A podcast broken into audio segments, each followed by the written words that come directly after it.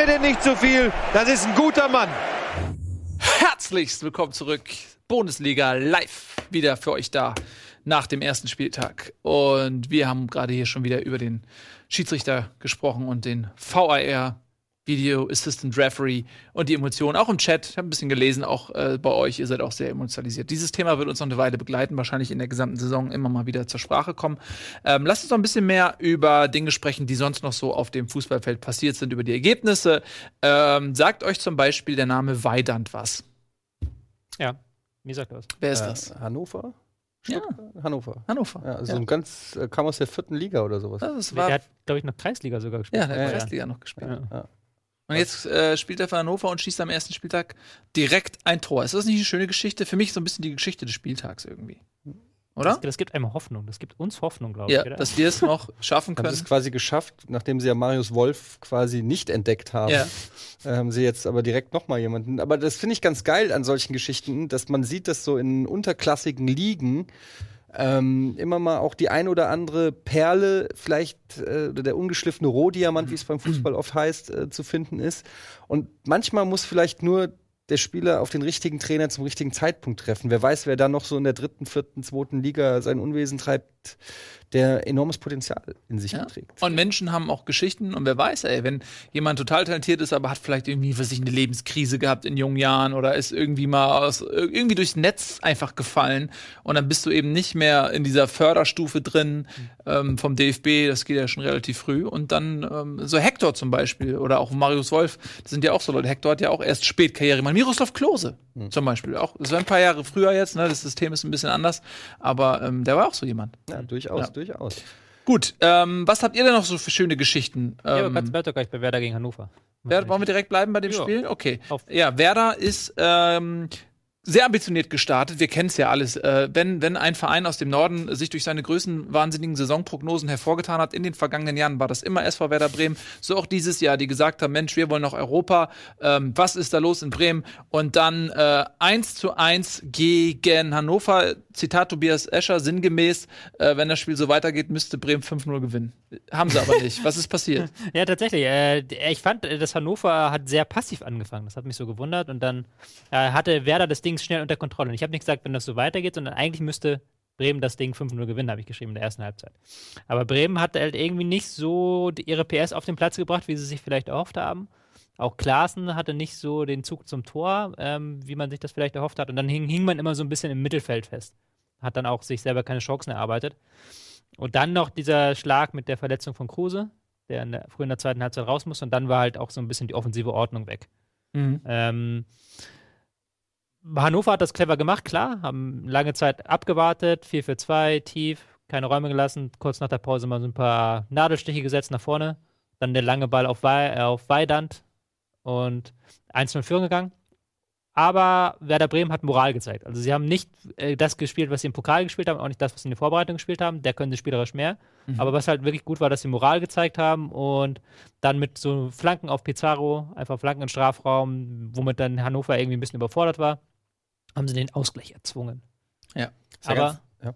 ja, aber wenn man nach Europa möchte, muss man, glaube ich, mehr machen. Da wollte ich gerade äh, drauf eingehen, ähm, weil gibt es ja selten, dass äh, so Vereine, die vielleicht eher aus dem Mittelfeld kommen, zu denen man ja mittlerweile auch Bremen zählen muss, die auch jetzt in der Vergangenheit äh, auch gestruggelt haben, dann doch so selbstbewusst vor der Saison die äh, eigenen Ziele ausgeben. Normalerweise hört man immer, wir wollen nichts mit dem Abstieg zu tun haben, wir wollen eine sichere Saison spielen, wir wollen vielleicht, wenn man sich schon ein bisschen weiter rauswagt, einen einstelligen Tabellenplatz. Das ist dann schon äh, enorm, ja, weil die ersten sechs Plätze, kann man sagen, sind eh immer verteilt und dann bleiben da nicht mehr so viele. Aber Bremen hat ganz klar gesagt, wir wollen äh, nach Europa. Wir haben ja bei uns in der WhatsApp-Gruppe auch den einen oder anderen Bremen-Fan. Das ist sowieso grausam, oder? Ja. Die ist ja überrannt mittlerweile. Und ja, aber man merkt halt auch, gerade nach dieser Klassen-Verpflichtung, ähm, da ist schon ganz schön ähm, die Euphorie äh, durchgegangen und ich gucke mir das so ganz genüsslich an. Ich habe ja auch Wetten laufen mit den Bremer Fans. Ähm, aber Was für eine Wette hast du laufen? Naja, muss das äh, nur um Gummibärchen, weil alles andere Es ja. geht ja um den Inhalt, nicht um den Preis. Ne? Inhaltlich, ach so, inhaltlich geht es darum, dass äh, die gewettet haben, dass Werder Bremen vor Eintracht Frankfurt steht am Ende der Saison, was natürlich Quatsch ist. Aber ich freue mich natürlich, weil die Berichterstattungen ähm, machen ja ihr Übriges. Ähm, ich will damit nur sagen, dass es natürlich sowas zum Bumerang werden kann. Einerseits begrüße ich es, genauso wie auch, äh, wie du vorhin gesagt hast, Nagelsmann gesagt hat, klar will man Meister werden.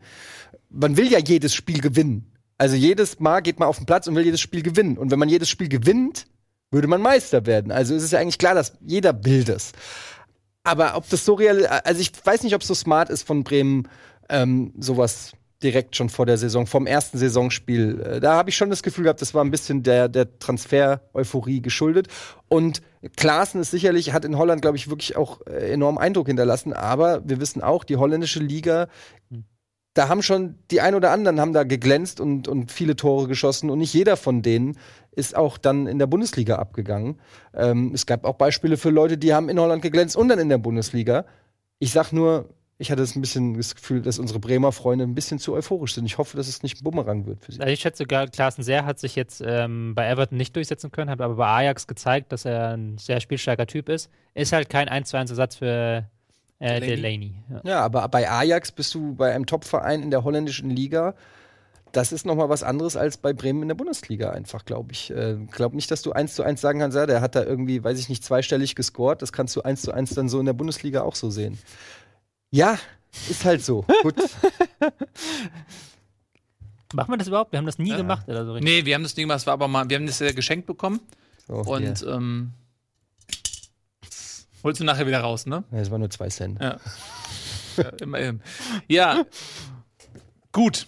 Ähm, ja, ein bisschen ernüchternd der Start. Ich kenne das ja auch, wenn man mit so einer Euphorie reingeht und dann ähm, verliert man 3-0 oder spielt 1-1 gegen eine Mannschaft, in dem Fall Hannover, von der man ja vielleicht eher denkt, das ist eher ein dankbares Auftaktspiel. Also wenn man Bremen zu Hause gegen Bayern gespielt hätte, dann hätten sie vielleicht nicht irgendwie, wären sie mit einer anderen Euphorie vielleicht in die Saison gestartet. Von daher ist das wahrscheinlich aus Bremer Sicht ein bisschen weniger, als sie sich erhofft haben. Und es wird ja auch nicht leichter.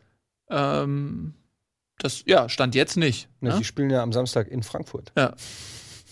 Ja, das ist interessant. Also, ähm, ich muss sagen, ich bin ein bisschen angenervt, irgendwie, weil du spammst die Gruppe voll mit deinen Frankfurt-Themen. Jede Kleinigkeit wird da äh, gepostet und die anderen Leute nerven mich mit ihrer Bremen-Vielfalt da. Und äh, ich glaube, ich muss da mal irgendwie noch mal wieder dazwischen funken. Naja, also, das finde ich jetzt ein bisschen verletzend. Ja. Ich dachte, das ist unsere Bundesliga-Gruppe und ich finde es eigentlich verletzend, dass ich immer versuche, Themen zu bringen und keiner antwortet.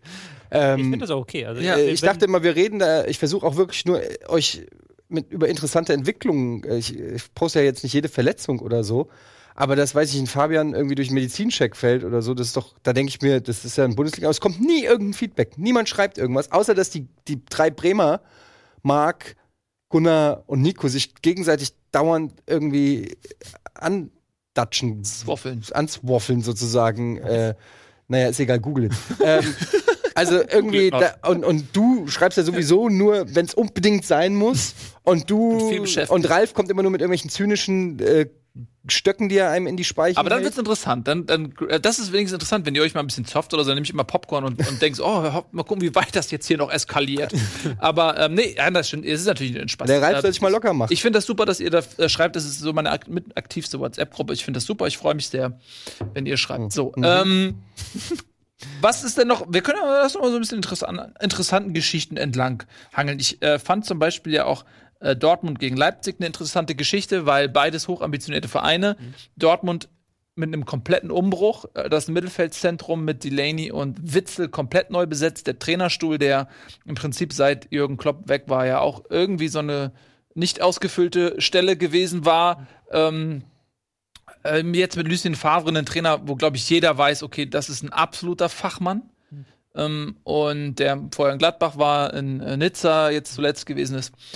Ähm, und man hat, glaube ich, in Dortmund so ein bisschen das Gefühl, auch ähnlich wie jetzt in Bremen, noch so eine Aufbruchstimmung. So, der, jetzt kann man wieder angreifen. Es ist viel, viel äh, passiert. Da muss noch ein Stürmer kommen, sicherlich. Und äh, Leipzig eine ähnliche Geschichte. Hasenhüttel wollte eigentlich Vertrag verlängern. Ähm, er hatte noch Vertrag bis 2019, das war ihm nicht lang genug, so, weil er wäre ja am Ende der Saison weg gewesen und deswegen ähm, hat man sich dann irgendwie getrennt und jetzt übernimmt äh, Ralf Rangnick interimsweise, bis äh, Julian Nagelsmann im Sommer ihn ersetzen wird, was eine interessante Konstellation ist, weil was passiert, wenn er mega unerfolgreich ist? Kann er sich selbst entlassen? Verbrennt er sich dann nicht auch als Sportdirektor? Ähm, was passiert, wenn er mega erfolgreich ist? Dann setzt er natürlich Julian Nagelsmann massiv unter Druck. Äh, so oder so eine interessante ähm, Konstellation und ähm, Leipzig schon im Wettkampfmodus musste Euro-Quali spielen, Dortmund ähm, außer DFB-Pokal, was ein sehr unangenehmer Auftritt war, eigentlich auch, wenn man am Ende gewonnen hat, ähm, wusste man nicht genau, wo die stehen und dann am Ende 4 zu 1. Ja, ich finde äh, erstmal nochmal zu den Transfers von Dortmund. Ich finde, ähm, dass die sich sehr gut verstärkt haben. Ich habe ja auch immer so, auch in unserer WhatsApp-Gruppe ein bisschen gewitzelt, dass sie Delaney für so Gewitzelt? viel Geld geholt. Gewitzelt. Du hast gewitzelt, dass sie die Lane gekauft haben. Ah, Ich wünschte, es wäre, ich wünschte, ich könnte sagen, es wäre Absicht gewesen. Mhm.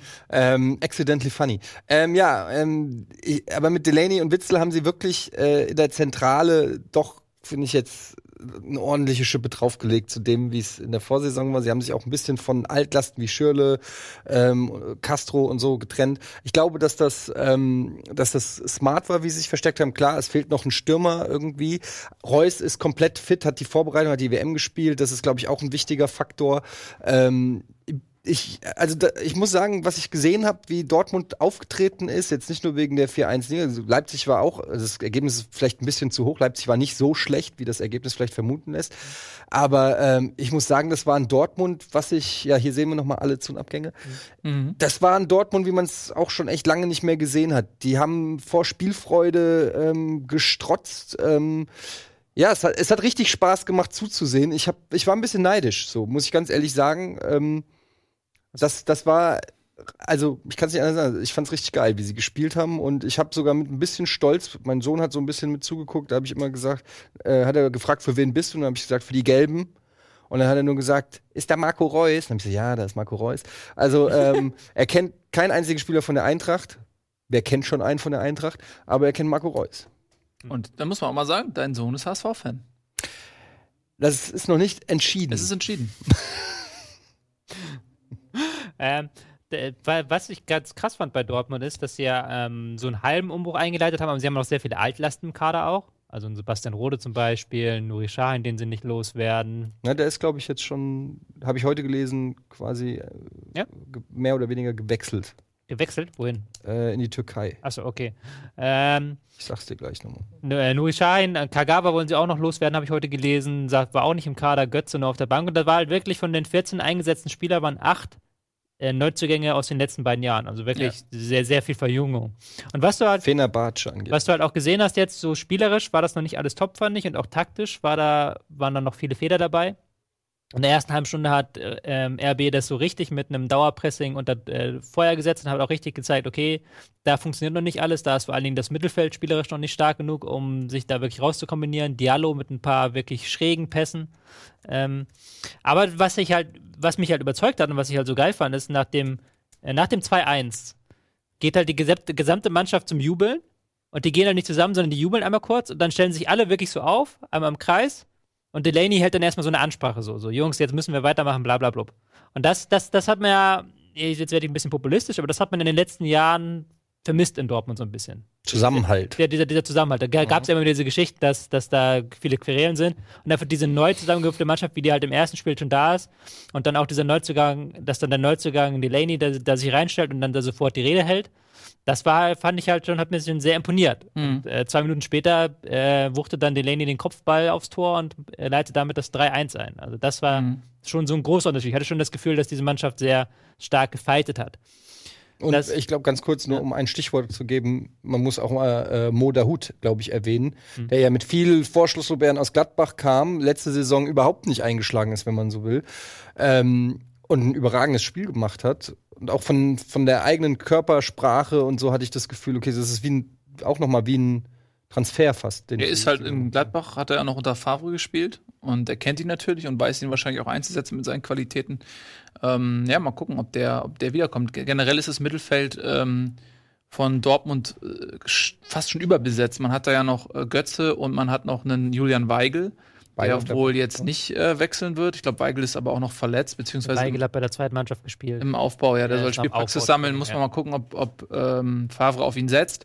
Aber da ist äh, Scheiner, habt ihr schon erwähnt. Also da ist sehr viel Gedränge im Mittelfeld. Da bin ich mal gespannt, äh, wie sie, die Hierarchie dann ist, ja. Ähm, Ja, das, das ist halt genau das, dass die Hierarchie jetzt anscheinend schon im ersten Spiel so ist, dass halt eher die Jungen und Neuen halt reinkamen. ja. Nicht Götze wurde eingewechselt, sondern Sancho wurde eingewechselt, Ja. äh, Marius Wolf wurde Der eingewechselt. auch ein anderer Spielertyp ist, muss man sagen. Ja, ne? klar, natürlich. Äh, war auch dann taktisch bedingt einfach. Ja. Aber es zeigt ja auch schon so, so, okay, dass Favre da sich nicht scheut, was Neues zu wagen. Ja. Also gar nicht erst jetzt irgendwie so großartig Kompromisse, sondern halt wirklich, okay, wir gehen jetzt komplett neues Mittelfeld, Witzel, Delaney, Dahut, halt so ein eher ähm, Kampf, kampfstarkes Mittelfeld, das vielleicht auch jetzt im letzten Drittel nicht die Akzente setzt. Also Dahut am ehesten noch, aber es ist jetzt kein Spieler dabei, wo du sagen kannst, der macht jetzt das geniale Dribbling, der macht jetzt die geniale Aktion, der spielt jetzt den genialen Pass auf Reus. Mhm. So, das hat so ein bisschen gefehlt.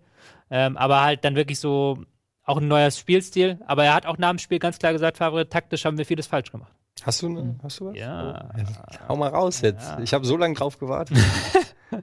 Ja, wobei ich habe es eher so ein bisschen auf RB Leipzig gemünzt, weil das ist ja die zweite Geschichte des Spiels noch gewesen. Und dass halt ähm, RB Leipzig plötzlich auch wieder, ähm, also Borussia Dortmund hat wieder Borussia Dortmund Fußball gespielt und RB Leipzig hat wieder RB Leipzig Fußball gespielt. Und das fand ich so das Überragende an diesem Spiel einfach. Weil ähm, Rangnick hat in den letzten Jahren sehr stark auch bemängelt, dass man unter Hasenhüttel im zweiten Jahr nicht mehr diese Gier hatte und auch nicht mehr gegen den Ball dieses aggressive Spiel hatte. Und jetzt hat er ähm, seine Mannschaft in so eine Art Raute aufgestellt, äh, mit Forsberg hier auf der 10. Und die sind halt wirklich in der ersten halben Stunde nur vorne raufgerannt. Also die beiden Stürmer wirklich hier rauf. Ähm, wenn Witzel nach hinten gegangen ist, dann ist halt auch ähm, Forsberg hier so, ist teilweise vor ihn gegangen, um den ähm, Passweg zu Witzel zu stören. Und dann selbst, wenn der Ball nach außen kam, gingen selbst halt die Außenverteidiger hier sehr weit nach vorne. Und dann hast du halt hier extrem viel Druck aufgebaut immer. Und das war halt, das war teilweise sehr riskant. Also es gab auch Szenen, wo sie dann ähm, sich völlig verkalkuliert haben und wo dann Reus relativ frei hier vorne einen Sprint ansetzen konnte in die Abwehr. Aber grundsätzlich haben sie da, hat Dortmund da sehr große Probleme gehabt. Eben auch, weil sie sehr große Probleme hatten, diese, diese Räume hier zu besetzen, wenn Leipzig die man geöffnet hat, weil das auch nicht das Spiel von Delaney oder Dahut ist. Der Delaney ist, ist ähm, da, da, da hat dann wirklich dieses, dieses Raumgefühl von einem Kagawa oder einem ähm, Götze vielleicht gefehlt. Aber das zeigt dann auch, wo Dortmund hin will. Kann, ist, Kannst du mal erklären, wie, ähm, also Delaney, Dahut und, und Witzel spielen ja alle mehr oder weniger eine ähnliche Position, oder? Also sind ja alle mehr im zentralen Mittelfeld zu finden. Wie, wie läuft denn das dann mit drei, zwei Sechser, ein Achter oder Genau, ein also- Sechser, Achter, Zehner? Wie muss ich mir das Ja. vorstellen? Ähm, genau, ähm, das ist auch so eine Sache bei Favre. Bei Favre möchte er immer sehr klare Abläufe haben. Also Favre ist so ein- kein Trainer, der jetzt auch für Chaos steht, sondern für sehr klare Abläufe. Gegen den Ball war es dann halt teilweise so, dass die halt wirklich sehr eng beieinander hier gespielt haben. Mhm. Und auch mit Ball gab es dann ganz klare Abläufe. Also ähm, Witzel ist oft ein bisschen nach hinten gegangen, hat sehr stark den Sechser gespielt, sehr viel im Spielaufbau sich beteiligt. Ähm, Delaney ist sehr weit nach vorne gelaufen, ähm, hat immer wieder versucht, äh, Reus zu unterstützen, immer wieder versucht, ein paar Läufe nach vorne zu bekommen, immer wieder auf die Flügel ausgewichen und ähm, war halt dann so teilweise fast sogar schon Zehner. Und der Hut hat einfach alles gemacht. Der Hut ist, der Hut ist ja so ein, so ein Laufwunder, der ja einfach mal so 13, 14 Kilometer pro Spiel läuft. Ja, dafür nicht so das Tempo hat, ne? Also er läuft viel, aber er ist kein Sprinter. Er ist schon ein Sprinter, finde ich, aber er ist jetzt Findest nicht, du? Er ist jetzt nicht kein Marco Reus, aber er kann auch Tempo aufnehmen. Er ist jetzt, ähm, er ist jetzt nicht das, er ist jetzt kein mega, der, du würdest jetzt nicht sagen, okay, der macht den und den geilen Lauf und das Mhm. macht er, also der, der ist halt immer irgendwie präsent. Also der ist mal hinten, mal vorne, ähm, der ist halt immer da. Mhm. Und das kann er jetzt halt da so zwischen Delaney und Witzel sehr gut ausleben. Er hat auch ein sehr starkes Spiel gemacht, fand ich. So fast schon prototypisch das ähm, 1 zu 1, das er erzielt hat, wo er ja im Mittelfeld den quasi Angriff einleitet und dann sofort Richtung Tor sprintet. Mhm. Und wie gesagt, das vielleicht nicht im höchsten Tempo, aber er zieht es halt durch. Also er bricht den Sprint nicht ab wie andere Ja. so nach zwei Ja. Meter, sondern er, wenn er einmal angefangen hat zu sprinten, dann. Wenn ich eh schon dabei durch. bin, dann. Ja. Und dann ein schönes Kopfballtor. Ah, Das, das fand ich beeindruckend, weil er so im Rückwärtsfallen ist er da richtig äh, so von der Körperbeherrschung her fand ich das schon respektabel. Ja. Ja. Ähm, wo siehst du denn, äh, wenn jetzt ein Weigel zurückkommt und äh, ein Götze, dem man ja auch bescheinigt hat, Mhm. dass er eigentlich eine gute Vorbereitung gespielt hat und Mhm. eigentlich wieder in Form ist, ähm, wo siehst du Platz für die? Ähm, Götze kannst du vielleicht auf dem Flügel einsetzen als einrückender Flügelspieler oder halt in der Delaney-Rolle tatsächlich. Also dass du dann sagst, okay, er hat noch ein besseres Raumgefühl. Er Mhm. kann auch, wenn, du, wenn Witzel ihm den Ball zuspielt, dass er aufdreht und dann direkt Reus schickt. Das könnte ich mir für Götze vorstellen. Äh, Ich sehe, für Weigel könnte, wird sich wahrscheinlich mit Witzel ein bisschen abwechseln. Die können ja auch nicht beide alle Spiele machen. Ähm, Weigel vielleicht noch ein bisschen, nicht geht defensiv so stark wie Witzel, aber kann noch ein bisschen diese einfachen Pässe mehr spielen. Wenn du jetzt gegen einen sehr tiefen Gegner spielst, dass du dann eher einen Weigel bringst, der Mhm. dann von hinten heraus das Spiel mit aufbaut. Schwierig sehe ich es für Shahin, den sie auch abgeben wollen. Schwierig sehe ich es für Rode, wo Rode eigentlich, Mhm. glaube ich, kein so ein Favre-Spieler ist, sondern Rode ist eher so ein Chaos-Spieler und kein Ordnungsspieler. ist nicht sein Favorit. Das ist nicht sein Favorit. Ähm, Kagawa wollen sie auch abgeben. Für den sehe ich es auch schwierig, wenn man bei diesem 4-3-3 bleibt. Und mit Zehner spielt auch eigentlich ähm, Favre ungerne, sondern eher, wenn dann mit zurückfallenden Stürmern. Und das ist dann auch eher ein Philipp oder ein Reus oder Mhm. ein Götze gesetzt. Das sehe ich dann so problematisch. Aber ich glaube schon, Götze wird noch seine Einsatzzeiten bekommen, auf jeden Fall. Ja. Gut, also ähm, Dortmund im Umbruch ist viel passiert und äh, für die Stimmung da glaube ich ganz gut, dass ähm, das sehr gut gelungen ist gegen einen Gegner, wo es ja in der Vergangenheit durchaus auch schwierige Situationen abseits des Platzes gab. Ähm, Dortmund gegen Leipzig, da ist hat sich schon so eine kleine Geschichte angefangen zu bilden. Ähm, und äh, vielleicht in 20 Jahren, wenn, wenn dein Sohn ähm, ähm, als HSV-Fan dann Dortmund gegen Leipzig guckt und der Reporter, als, oder Spieler, noch besser, ähm, und der Reporter erzählt so von dem, von dem Hass- oder Krawall-Derby Dortmund gegen Leipzig und dein Sohn kann das überhaupt nicht verstehen, weil er die Geschichte nicht kennt. Hier bildet sich, sich gerade die Geschichte, äh, so entstehen Derbys, ne? Ja, aber das ist Ja. halt echt krass auch irgendwie, oder?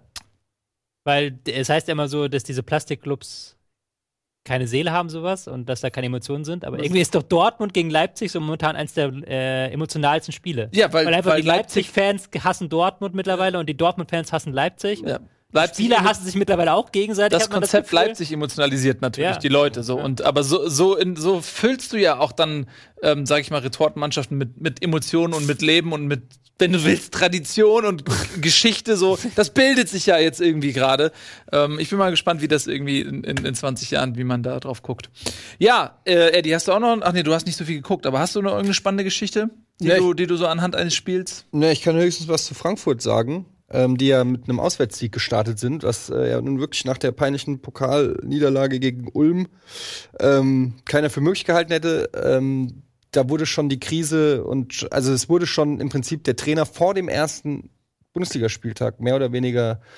ähm, rausgeschrieben. Also die gesamte Frankfurter Presse ähm, hat nicht kein gutes Haar. Ich habe ja den ein oder anderen Artikel auch mal gepostet. Ähm, was natürlich auch ein Stück weit selbstverschuldet ist. Also man kann jetzt nicht nur die, auf die bösen Medien schimpfen, sondern das Bild, was die Eintracht in der Sommerpause abgegeben hat, war schon ein bisschen strange. Von der Euphorie vom Pokalsieg und von vielen, vielen Millionen. Dann gab es diese Hängepartie um Rebic, wo nur noch ähm, spekuliert wurde, wie reich die Eintracht wird. Ähm, das war alles ein bisschen strange und dann kam es aber mit Verpflichtungen. Da sind dann wieder so Namen gefallen wie Chico Geraldes, Paciencia, äh, Toro. Also so Leute, von denen man wirklich noch nie gehört hat aus der zweiten portugiesischen Liga und so. Ähm, wo man dann schon irgendwie gedacht hat, okay, das ist alles ein bisschen strange. Dann gab es den Supercup. Da war dann von neun Einkäufen einer in der Elf und die anderen auf der Tribüne. Und da waren dann so Leute wie Tawata und Danny Blum, die eigentlich schon aussortiert waren äh, unter Kovac, äh, äh, waren auf der Bank und hat man das, da, da wird man dann natürlich schon auch unsicher und fragt sich so, okay, also hat man da im Sommer vielleicht ein bisschen daneben gegriffen oder so? Was haben die sich dabei gedacht? Die Eintracht hat ja komplett, äh, oder was heißt komplett unter Bobic das Scouting neu aufgestellt, hatte sehr gute Transfers getätigt in der Vergangenheit und auch immer wieder gesagt, ja, wer kannte Radetzky, wer kannte Mascarell, wer kannte, weiß ich nicht, Jovic und Rebic vorher. Ähm, insofern haben sie da auch ein bisschen Bonus sich ähm, erarbeitet in der letzten Zeit, aber dann kam halt auch die Niederlage Ulm, dann neuer Trainer, dann Spieler wie Boateng verloren. Und da muss man wirklich sagen, da sieht man mal, wie wichtig so eine Leader-Persönlichkeit äh, zumindest im, im Fall von der Eintracht war, weil äh, rein spielerisch hätte ich gesagt, ja, könnte man vielleicht Boateng, wobei das auch schon schwierig, weil er auch wirklich eine Klasse für sich war, ersetzen, aber es war tatsächlich auch ein Spieler, alle anderen auf dem Feld unfassbar respektiert haben. Der war einfach wirklich so ein richtiger Leader. Und wenn du den dann rausreißt, dann hast du Radetzky raus. Du hast also wirklich Kovac. Du hast ja viele, viele wichtige Säulen des Erfolgs verloren und durch Fragezeichen, sage ich mal, im besten Fall ersetzt. Ähm, dann hast du mit Renault einen Torhüter, den noch keiner so richtig spielen gesehen hat. Alle wissen nur, okay, der ist, glaube ich, dänischer ähm, Nationaltorhüter, zweiter dänischer Nationaltorhüter, aber der war dann verletzt in der Vorbereitung, hat dann beim, beim Supercup kein gutes Spiel gemacht, im Pokal auch nicht. Also ganz viel Ängste im Umfeld, die dann scheinbar bestätigt wurden und so waren die Vorzeichen vor dem Freiburg-Spiel. Und man muss auch sagen, spielerisch war das jetzt auch keine Glanzleistung gegen Freiburg. Ähm, Freiburg hatte schon sehr viele Chancen, sind oft durchgekommen durch die Frankfurter äh, Verteidigung. Ähm, einfach auch ein Stück weit Unvermögen oder Pech oder wie man es nennen möchte, dass Freiburg dann ähm, durch Petersen, der hatte glaube ich drei oder vier hochkarätige Chancen, die er auch an guten Tagen eigentlich macht, ähm, Niederlechner Chancen vergeben. Umgekehrt dann eiskalt, Nikolai Müller wieder am ersten Tag getroffen. Gott sei Dank Suche gejubelt. Ähm, hat Hat aber ein bisschen das Gefühl, hatte Angst beim Jubel, oder? ja, ge- Ja, natürlich. Sehr, Das ist ja schon auch, ist ja sehr, auch sehr zur Bank getrabt, dann noch das Trikot von Chandler hochgehalten, dann zur Mittellinie Ja, zurück. ist schon eine strange Geschichte auf jeden Fall, direkt wieder am ersten Tag getroffen. Aber es war auch ein tolles Tor, finde ich. Ähm, gut gemacht, mit Hackentrick von Allaire vorbereitet und dann ähm, hat er nicht lang gefackelt, sich den Ball zwei Meter vorgelegt und abgezogen.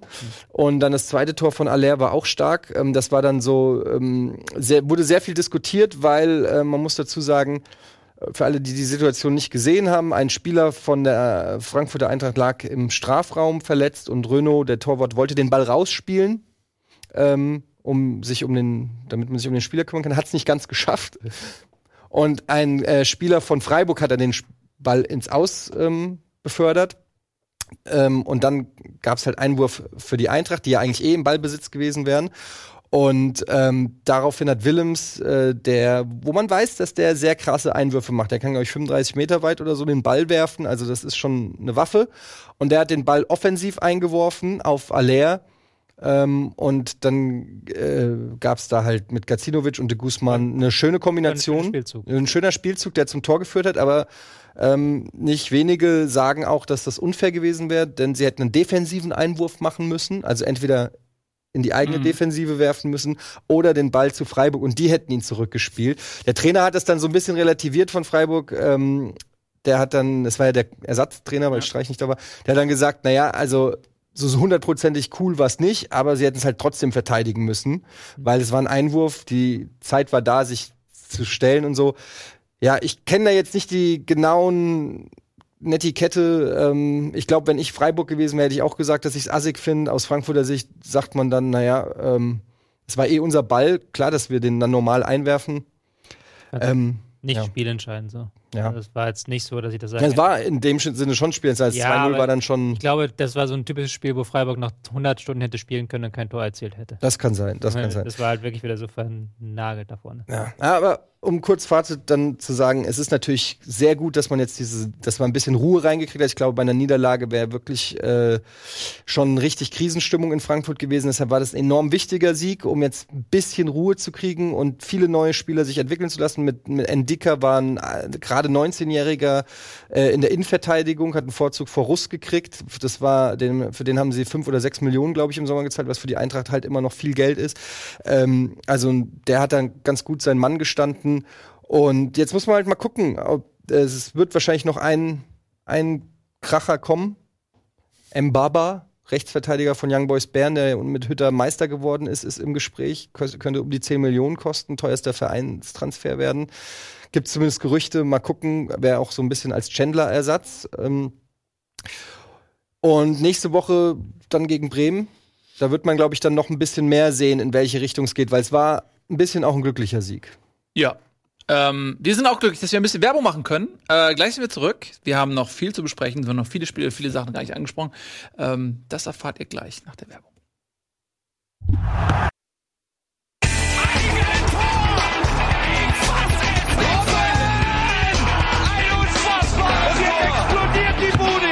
Kritisiert mir denn nicht zu viel. Das ist ein guter Mann. Moin Moin und Hallo, herzlich willkommen zurück. Bundesliga ist wieder da. Die einzige Fußballshow der Welt. Der Pünktlich Welt. zum dritten Zweitligaspieltag, der heute ausklingt mit dem Spiel Hamburger SV. Sind wir bei der zwei? Nein, Scherz. Wir freuen uns natürlich wieder über. Willst du was trinken? Soll ich das aufmachen? Hast du Durst? Ja? Ja, wir freuen uns natürlich wieder mit euch über die Bundesliga zu sprechen. Wir haben zwei Sondersendungen gemacht im Vorfeld, eine über den HSV, die zweite Liga und äh, eine ähm, fantastische Sendung, der ich leider nicht sein konnte, ähm, zum Thema äh, Schiedsrichter mit Patrick Etrich, der jetzt ja auch ähm, sehr im Fokus stand, da kommen wir später noch zu. Ähm, heute haben wir noch am Ende der Sendung unseren Gewinner der letztjährigen Comunio-Saison zu Gast. Das ist der Stefan Priemke und der ist großer Stuttgart-Fan. Deswegen werden wir nachher, wenn er da ist, zum Ende der Sendung auch über das äh, Spiel Mainz-Stuttgart sprechen. Ähm, und ansonsten freue ich mich, dass es wieder losgeht. Oder? Neues, neues Studio. Ja, Also, doch, Es- es ist ein bisschen neu. es ist ein bisschen neu. Es ist, äh, wir haben einen größeren Tisch. Wir haben insgesamt, es ist für euch, glaube ich, macht es nicht so den krassen Unterschied. Für uns ist es deutlich angenehmer. Wir haben ein bisschen mehr Platz, wir sind ein bisschen smarter aufgeteilt. Wir sind heute Kann- ja auch nur zu dritt. Ja. Bin gespannt, wie es ja ist, wenn Nico gucken. und Ralle dann auch irgendwie dabei sind oder so. Ja. Augen gucken. Dann haben wir, äh, dann haben wir nämlich fünf Plätze hier, müssen uns nicht mehr so quetschen, das ist fantastisch. Ähm, wir machen den Tisch noch ein bisschen schöner. Das ist jetzt wegen Gamescom und so, da haben wir jetzt so ein Flocati drüber gelegt. Das wird noch viel geiler. Und ihr könnt natürlich wie immer auch, auch Sachen einschicken. Ne? Wir haben die ganzen Trikots von euch hier noch im Hintergrund. Äh, sogar das hier von Ralf hängt hier noch. Und wenn ihr wieder Kickers Offenbach Sachen uns schickt, hängen wir die natürlich auch auf, ne? Etienne? Ja. Gut. Das ist immer das Beste, wenn jemand nicht aufpasst, muss einfach Ja sagen und dann weiß er gar nicht, was er gerade unterzeichnet hat. Den Rest der Saison. Ich habe mal in der Schule gab es mal eine Situation, da habe ich äh, auch irgendwie mit einem Tischnachbarn geschwätzt und da hat mich der Lehrer was gefragt. Mhm. Ähm, der Lehrer war aber ein bisschen schwerhörig und ich habe ich hab komplett falsch verstanden, was er gefragt hat und habe einfach irgendwas gesagt. Und aus irgendeinem Grund hat er gedacht, ich habe das Richtige gesagt Ach was. und hat mir dann recht gegeben und sogar applaudiert. Und die ganze Klasse hat sich fragend angeguckt, so nach dem Motto, hat er gehört, dass es falsch war? Und hat gesagt, sehr richtig, Etienne. Dann hat er die Antwort quasi nochmal wiederholt und es war überhaupt nicht das, was ich gesagt habe. Und du hast eine Eins bekommen und Ich habe eine gute mündliche Ja. Note gekriegt. sehr ja. gut. Schöne Geschichte. Kann ja hier auch mal passieren, dass ich einfach Quatsch erzähle und ihr es einfach richtig korrigiert und so. Ja. Ähm, mündliche Note gilt ja auch für den Schiedsrichter, der, der pfeift ja auch mit dem Mund und hinterher bekommt er eine Note. Das ist auch diesen äh, Spieltag wieder passiert. Äh, Patrick Idrich, der ähm, zu Gast war in unserer äh, Sondersendung, der äh, stand auch ein bisschen im Fokus beim Spiel ähm, Schalke gegen Wolfsburg. Ähm, da werden wir natürlich noch drüber sprechen. Nee, Was? Schalke Wolfsburg. Mhm. Schalke gegen Wolfsburg. Mhm. hat er Der. Edrich? Ja, was hast du gedacht? Hoffenheim Bayern, dachte ich. Nee, Nee. das war ein Da anderer. kommen wir auch noch zu. Da gibt es nämlich den nächsten Ach so. Skandal. Ja. Der, äh, Skandal, also Diskussionsthema zumindest, der Elfmeter an Franck Ribéry. Ja, wir haben ja das als den ersten Tagesordnungspunkt tatsächlich, weil das die Nation bewegt, Ja, der Videorichter. Ich möchte vielleicht ganz kurz als Disclaimer sagen, bitte. ähm, durch die Gamescom war es mir nicht möglich, den Bundesligaspieltag so zu äh, konsumieren, wie man das eigentlich gerne macht. Ich habe äh, eigentlich als einziges Spiel live habe ich nur ähm, Dortmund-Leipzig gesehen, ähm, weil ich da schon zu Hause war. Und äh, das äh, Eintracht-Spiel habe ich auch nur das Best-of mir noch bei Eintracht Das war TV angeguckt. Ja, exakt. Es ging 30 Sekunden. Gut, ich schließe mich da ein bisschen an. Ich war natürlich auch Und deshalb wollte ich nur sagen, äh, Ja. äh, dieses Mal muss Tobi das rausreißen. Der ja Diese, diese Sendung zum ersten Mal mal zum allerersten Mal muss Tobi hier. Das machen wir. Also ich habe auch versucht zu gucken, was ich gucken kann, aber ich war natürlich auch auf der Aber- Gamescom. Aber ihr habt ja schon mit, hab aber gestern, ich habe gestern ähm, äh, auch viele gucken können. ihr habt ja schon mitbekommen, dass Franck Ribéry gewechselt ist zum RB Leipzig. RB, wie Luft geschrieben, ne? AIR, oder? War das ja, der oder Gag? halt wegen Das war gar nicht der Gag. Das ist mein Gag jetzt. Ja, RB vielleicht Red Bull vielleicht so. Flügel Ja, so. auch nicht schlecht. Ja, ähm, du redest natürlich über die Elfmeterszene, die nicht äh, gar nicht so unentscheidend war ähm, für, den, für den Ausgang des Spiels. Es stand 1-1 zu diesem Zeitpunkt. Ähm, Hoffenheim ähm, ja, hat mutig dagegen gehalten, haben ja auch äh, vor dem Spiel gesagt, in Person von Julian Nagelsmann, ey, warum ähm, nicht Meister werden? Nach seiner Meinung sollte jeder Verein, der in einem Wettbewerb teilnimmt, auch als Ziel ausgeben, diesen zu gewinnen, was ich grundsätzlich total erfrischend finde, weil dieses ewige, ah ja, äh, Bayern ist so weit weg und Bayern wird sowieso Meister und es geht nur um Platz zwei Gelaber, geht einem ja irgendwie auf die Eier. Und wenn dann mal so ein junger Kerl kommt und sagt so, ey, wisst ihr was, ähm, warum nicht, warum soll Hoffenheim nicht Meister werden? Ich finde das erfrischend, diese Kampfansage, mir hat das gefallen und ähm, Hoffenheim hat, glaube ich, auch ein ganz gutes Spiel gemacht. Bayern war aber schon sehr dominant, aber Hoffenheim hat äh, zumindest diesen Taten, äh, diesen Worten auch ein bisschen Taten folgen lassen. Stand 1-1 und dann kam diese Szene ähm, von Franck Ribéry. Ich weiß gar nicht, wer, wer war der Verteidiger? Nordweit. War das Nordweit? Ja? Ich meine, es war Nordweit. Der Nordweit. Harvard Nordweit. Der ist, Harvard. glaube ich, gerade eingewechselt worden. Ich glaube, es war nicht Nordweit, aber doch, tatsächlich, Nordweit war es. Ja. Ja. Hat, äh, äh, es war so am äh, linken Strafraum. Selbst wenn ich mal was Richtiges sage, werde ich korrigiert. Das ist so Ja, erbärmlich. Das ist anders als in der Schule, wo du was Ja, Falsches sagst exakt. und recht bekommst. Exakt, äh, ja. Zeiten ändern sich. Ähm, äh, genau, ich schilder kurz die Szene. Das war hier, seht ihr das eigentlich hier? Können wir mal kurz in die Totale schalten? Können wir hier? Können wir das mal einmal, dass wir das hier sehen? Da. Das war hier ungefähr so an dieser Stelle. So, Nordweit geht zu Boden, Also es war keine wirkliche Grätsche, aber er hat sich so ein bisschen in den Weg gelegt. Franck Ribéry schnibbelt mit einem kleinen Heber den Ball über Nordbeit drüber und hebt dann ab. Ähm, also er ist nicht in ihn reingelaufen, der hat ihn gar nicht wirklich berührt. Er hat sich vorher schon überlegt, ich springe jetzt einfach über den rüber und fall hin. Ähm, und dann hat der Schiedsrichter Elfmeter gegeben und er wurde auch nicht durch den VAR zurückgenommen. Und ähm, da gab es natürlich eine heiße Diskussion. Es gibt eine Regel, so hat Ralf Gunisch uns gesagt, ähm, es gibt eine Regel, wenn ein Spieler sich in den Weg legt und der andere kommt deswegen nicht an ihm vorbei, ist es ein Foul. Ja, wenn er blockiert. Also geht Ja. ja nicht nur ums Legen, sondern allgemein, wenn der ein Spieler irgendwie zur Absicht den Weg blockiert. Ja, und ich musste spontan an eine Szene denken, die mir im Gedächtnis geblieben ist, weil ich damals schon gedacht habe, deswegen wird Deutschland nicht Weltmeister, nämlich 2006, als äh, Australien gegen Italien ich glaube, es war im Viertel- oder im Achtelfinale gespielt hat, bei der WM in Deutschland. Und ein australischer Verteidiger hat sich im Strafraum, lag auch so im Weg. Und der Italiener ist quasi einfach nur so, hat das Geschenk angenommen, so über ihn rübergelaufen. Ich habe mich damals fürchterlich aufgeregt, weil ich genau wusste, wenn wir gegen Italien spielen, fliegen wir raus.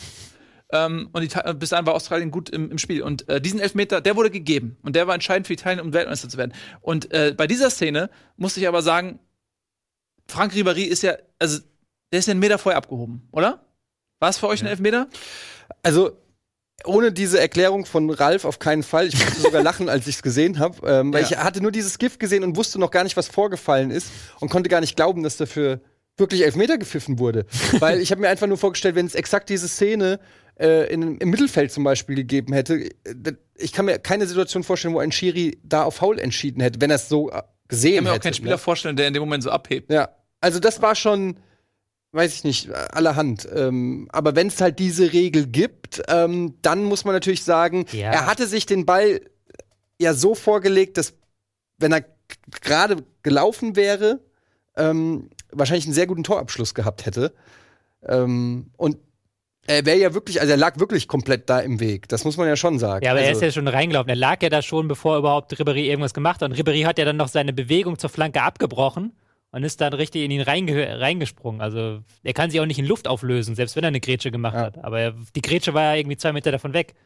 So, und mit derselben Begründung kann ich mich in den Strafraum schlafen legen und dann kommt Ribéry aus 20 Metern angerannt und fällt über mich drüber. Ist das dann ein Foul?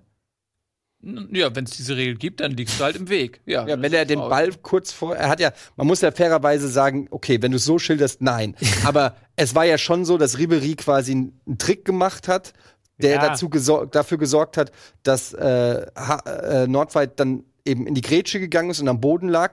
Und eigentlich hätte er über ihn springen müssen. Ja, erst probieren können. Ja, aber Wenn er dann hingefallen wäre oder so, okay. Ja. Aber er hat zumindest probieren müssen. Ähm, ich sehe da auch keine Form von Schutzschwalbe oder so, weißt du, so wenn, wenn du Ja. siehst, okay, ich muss mich schützen und fall jetzt hin, sonst ist der Knöchel durch. Ähm, also ich, für mich war das auch äh, kein Elfmeter und wenn Ribéry dann Elfmeter will, dann muss er halt wohl oder über in ihn reinlaufen und, und über ihn stolpern. Das wird jetzt ja auch niemandem so doll wehtun, ähm, aber so wie der das abgefeiert hat, äh, fand ich das auch ehrlich gesagt ein bisschen lachhaft. Was mir so ein bisschen auf den Keks geht, ist, dass wir jetzt alle so auf diesen Videorichter gepolt sind. Ja. Dass wir alle so, wieso, wieso macht der Videorichter da nichts? Wozu haben wir den, wenn der da nicht eingreift? Mhm. Dass wir völlig vergessen, dass halt auch Bastian Dankert vielleicht mal auf die Idee kommen kann, als Bastian Dankert der Schiedsrichter war, dass das kein Foul ist. Bastian Dankert hat die, das ganze Spiel über so eine, so eine vollkommen leichte Linie gefahren. Mhm. Bei Hoffenheim hat der, muss selbst ich gestehen, als, Hoffen, als Freund des Hoffenheimer Fußballs, die haben ja wirklich getreten und die haben ja wirklich auch gefoult. Und Adams hättest du eigentlich auch schon in der ersten Halbzeit mit Gelb-Rot runterschicken können. Und du hast dann als Schiedsrichter aber so eine Linie etabliert, so dass du nicht alles pfeifst, dass du eine harte Linie hast und dann gibst du so einen Elfmeter. Was halt dann völlig der gesamten Linie widerspricht, die du bis dahin gehabt hast. Und da muss dann halt auch vielleicht mal Videorichter, okay, es gibt diese einprozentige, es war vielleicht kein komplett offensichtlicher Fehler, äh, gibt es diese einprozentige Chance, aber da musst du als, als Schiedsrichter kannst du das nicht pfeifen. Aber das ist ja generell diese, diese Regel von wegen, der, der VAR greift nur dann ein, wenn es 100% eine Fehlentscheidung ist. Und da sind wir schon wieder im Bereich der Diskussion, weil dann können wir tausendmal diskutieren, wann ist etwas hundertprozentig eine Fehlentscheidung. Und das alleine ist schon wieder, das öffnet schon wieder Diskussionen und Interpretationen. Patrick würde sagen, wenn es ein Faktum ist. Also wenn äh, es gibt einige äh, Entscheidungen, die ein Fakt sind, zum Beispiel Abseits. Es gibt keinen Ermessensspielraum bei Abseits. Es gibt keinen Ermessensspielraum bei Ball ist im Tor oder nicht im Tor. Äh, bei- oder Ball ist im Aus, ist nicht im Aus. Und das sind alles. Äh, Genau, aber bei allen Sachen, die mehr Genau. oder weniger ein Foul äh, beinhalten, wo äh, Körperteile aufeinandertreffen, gibt es fast immer einen Ja, man, Ermessungsspielraum. ich erinnere an das Foul an, an Martinez im, im DFB-Pokalfinale, wo er auch ein ganz klarer Kontakt ist und Genau. er trotzdem sagt, äh, irgendwie in meinen Augen kein Elfmeter. Also Ermessensspielraum ist selbst bei Vollkontakt. Eigentlich könnte man sagen, der VAR greift nicht bei Fouls ein. Dann wäre es zumindest eine eindeutige Sache, wo keiner mehr sich beschweren kann. Ähm, weil ich glaube, das Problem ist einfach auch wirklich, dass kein Mensch, und es, ich glaube, dass sogar, dass der Patrick äh, das versteht. Und ich glaube auch, dass die anderen Schiris das verstehen.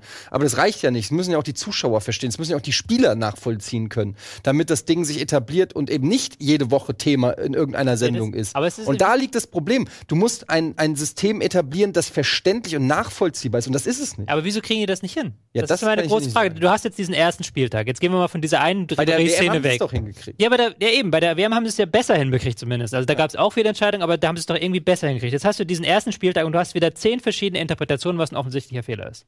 Selbst innerhalb eines Spiels. Du hast halt bei diesem Ribéry-Ding greifen sie nicht ein und zwei Minuten später bei dieser Hand bei Müller, wo ich mir immer noch gar nicht 100% sicher bin, ob das halt wirklich ein strafwürdiges Handvergehen ist, da greift er plötzlich ein. Und am nächsten Tag hast du dann bei Schalke gegen Wolfsburg wieder Sachen, wo der Schiri dann bei eingreift, obwohl es eigentlich vertretbare Entscheidungen sind. So. Schalke gegen Wolfsburg macht, macht einmal aus einer roten eine gelbe Karte, einmal aus einer gelben eine rote Karte. Und beides Mal denkt man sich so, ja, 100% eindeutig ist das nicht. So. Ja, Und dann- also es ist schade, dass wir eigentlich haben. Die WM hat Ja. das ja gezeigt, dass das sehr, sehr gut funktionieren kann. Ähm, wobei man da immer wieder sagen muss, ey, die haben die besten Schiedsrichter der Welt versammelt und auch bei den äh, Videoschiedsrichtern oben im Kabuff waren drei Weltklasse-Schiedsrichter. Und auch mehr, glaube ich. Ähm, ja, aber drei Weltklasse-Schiedsrichter, die entschieden haben. Und wenn drei Leute gesagt haben, Fehler, wurde es korrigiert. Wenn 2 zu 1 war, wurde nicht eingegriffen. Und das ist natürlich eine, äh, sag ich mal, eine personelle Infrastruktur, die du in der Bundesliga gar nicht darstellen kannst. Doch, könntest du theoretisch schon. Du müsstest vielleicht auch mal von dieser Idee wegkommen, dass nur ein Schiedsrichter ein Videorichter sein kann. Also die, die, derzeit sind ja alle Videorichter Bundesliga-Schiedsrichter oder zumindest auf Ja. hohem Niveau Schiedsrichter. Ja. Wieso Wer kannst du denn da? Fans oder ja, was? wieso kannst du da nicht einen Oberliga, drei Oberliga-Schiedsrichter Oh. hinsetzen? Du meinst die werden- Profi-Schiris. Ja, ja, Profi-Schiedsrichter. sind immer. Wieso kannst du da nicht dann sagen, okay, bei der WM hat es anscheinend gut funktioniert mit den drei Leuten, wieso setzt du da keine, oder auch einfach einen Hauptschiedsrichter und dann zwei Assistenzschiedsrichter so nochmal aus der Oberliga, die ja dann auch Erfahrung bekommen dadurch wieder zum Beispiel. Oder die, äh, den Altersschnitt senken, weil du hast ja als aktiver Schiedsrichter gibt's ja, ich weiß nicht genau, wo der bei 48, ö, pff, es gibt irgendeine ähm, eine Altersgrenze für Schiedsrichter, aber ähm, du kannst ja trotzdem noch 20 Jahre bequem VAR machen. Also die ganzen pensionierten Ja. Schiedsrichter könnten das auch alles super machen, oder? Super Job. Ja, ist doch so. Ja, aber es ist ja auch so. Du musst ja, das ist ja auch richtig, ja. Ist halt die Frage, ob du dann die Kosten wieder haben willst. Aber irgendwas müssen sie ja. Das kann doch nicht sein, dass du am ersten Spieltag dann wirklich wieder so fünf unterschiedliche Sachen hast. Ich war noch gar nicht fertig. Bei Nürnberg gegen Hertha wiederum. Da hast du auch vor diesem, vor diesem 1 zu 0 von Hertha hast du auch so eine Szene, wo Ibisevic hakt. Und da greift er dann wieder nicht ein. So. Und dann regt sich nachher der Nürnberger Trainer ein, ja, aber da hat er eingegriffen, da nicht. Ja. So, was auch völlig verständlich ist. Ja. Aber du musst ja einfach dann so, okay, wenn du das so machst, dann musst du das auch durchziehen. Und dann kann halt nicht dann plötzlich irgendwie der wer VR immer willkürlich eingreifen. Und ich fand auch, ähm, Ittrich hat es ja letzte Woche hier richtig gesagt, so, der Schiedsrichter auf dem Platz ist der Hauptschiedsrichter. Ja. Und dann, deswegen hat mich das so gestört, dieses Wolfsburg gegen Schalke-Spiel, wo dann, ich hätte auch äh, Nastasic rot gegeben. Ich hätte auch überlegt, ob diese, ob diese für Weghorst, diese äh, rote Karte nicht doch eher gelb ist. Aber es waren halt beides, muss selbst ich, hätte gesagt, das sind halt Kann-Entscheidungen. Und da greifst du nicht ein. Da ist halt der, der Mann auf dem Platz da. Und ich mache jetzt das nicht, um Patrick Ittrich zu verteidigen, nur weil er hier war. Aber Patrick Ittrich hat ein schweres Spiel gepfiffen, Wolfsburg gegen Schalke. Da war viele Nicklichkeiten, viele Fouls auch um den Strafraum herum. Er hat das gut gepfiffen und er hat das Ding im Griff, bis dann plötzlich der Videorichter ihm das sagt, den Kopf rein. So. Und dann ist das halt von mir, aus meiner Sicht muss selbst ich sagen, das hat der Videorichter vergeigt, das Spiel. Das hat nicht Patrick Ittrich vergeigt, das hat der Videorichter vergeigt, indem er da In welcher eingegriffen hat. Situation genau? In der Situation halt, Nastasic macht da wirklich eine Grätsche Ja. auf eine Sohle, Ja. aufs Knie rauf. Ja. Kannst du rot geben, aber Patrick Icher hat gelb gegeben, so. Und ja. Da denke ich, das ist halt, wenn du dann guckst, okay, bei Ribéry greift er nicht ein am Abend vorher und jetzt greift er plötzlich ein. Aber es ist eine rote Karte, muss man schon sagen. es ist, ich finde, man kann rot geben, aber es ist kein Mussrot. Ja, in der Premier League hättest du kein Rot gegeben. Ja, so. gut, aber in der Bundesliga ist es halt ein anderer Wettbewerb. Wenn Ja. du mit der offenen Sohle äh, gestrecktes Bein in den Gegner reingehst, ist es rot. Aber da sind wir jetzt wieder beim Thema, ne? Wieder ein Foul, wo man diskutieren kann und irgendwie, ähm, weiß ich nicht. Ich, ich finde es einfach total krass, dass wir jetzt wieder erste Sendung zum ersten Spieltag nach dem großen Schiedsrichter-Special und wir sitzen wieder hier und ich habe das Gefühl, wir sind keinen Meter weitergekommen als vor exakt einem Jahr. Und äh, es hat uns auch die gesamte Saison begleitet, ja, und genervt. Und es ist der erste Spieltag und wir reden schon wieder drüber. Natürlich müssen wir drüber reden, weil es das beherrschende Thema auch irgendwo ist. Aber es ist einfach irgendwie, es ist wie so ein Fluch fast. Und ich kann schon verstehen, dass die Kritiker sagen, gebt uns den Fußball zurück, wie er früher war. Da war zwar vielleicht nicht alles perfekt und nicht alle Entscheidungen richtig, aber wenigstens gab es nicht diese komplette Konfusion und, und, und dieses ständige Diskutieren und diese Verunsicherung. Ich habe also auch jetzt nicht wirklich das Gefühl, dass durch den War der Fußball auch nur ein Prozent mehr Spaß macht. Selbst wenn man als Verein auch mal, und die Eintracht hat auch schon davon profitiert oder so. Also Das ist mal, um euch mal eine andere Perspektive zu geben, als jemand, der jetzt in der zweiten Liga seine Heimat äh, hat. Ähm, da gibt's keinen Warm. es gibt keinen War in der äh, zweiten Liga und das ist so ein anderes Gucken, ja, weil man ist so drauf trainiert, wenn irgendwas passiert, man freut sich unter Vorbehalt. Du schießt ein Tor, du freust dich unter Vorbehalt. Ähm, und in der zweiten Liga gibt's das auf einmal nicht mehr. Und das ist eine komplette Umstellung auch für, die, für diesen emotionalen Impuls, der auf eine Aktion folgt. Der ist, in der ersten Liga ist der immer irgendwie, ne? Warte mal, warte mal, warte mal. Und da kannst du jetzt wieder richtig rausgehen. Und ähm, es wird sicherlich in der Saison Situationen geben, wo ich sage, ey, Schiri, Arsch. Mit VR wäre das nicht passiert. Aber es gibt auch viele Situationen, wo ich sage, geil, ey, zum Glück gibt's es nicht. Ja, äh, jetzt nur- weiß ich, woran ich bin. Und, Und nicht nur als Fan, sondern du siehst ja auch dieses, was die Spieler machen. Nach jeder, sag ich mal, spielentscheidenden Situation, ja, wenn ein Tor gefallen ist oder ein Elfmeter gegeben ist, rennen alle zum Schiri und machen den. Ja. Und ey, was geht? Also es ist, als ob das Gegenteil passiert ist von dem, was wir uns immer wünschen, dass, dass die Weniger Spieler weniger diskutieren und weniger irgendwie alles ausnutzen, um zum Erfolg zu kommen, haben sie jetzt noch eine Sache mehr, die, die sie in ihr, in ihr, äh, weiß ich nicht, ihren Werkzeugschrank äh, nehmen können, um hintenrum noch am grünen Tisch was zu entscheiden. Ja, aber vielleicht müssen wir auch anders drüber diskutieren, weil bei der WM hat es ja funktioniert.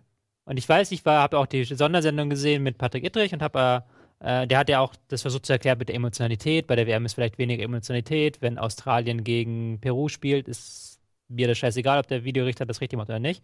Aber ich fand auch, dass sie es da einfach eine klare Linie hatten. Klar gab es da auch Grenzfallentscheidungen, aber ich fand einfach, da hattest du eine klare Linie so. Und vielleicht sollten wir mal diesen Fokus wegbringen von diesem, ja, der Videorichter an sich. Vielleicht ist es einfach ein Bundesliga-Problem.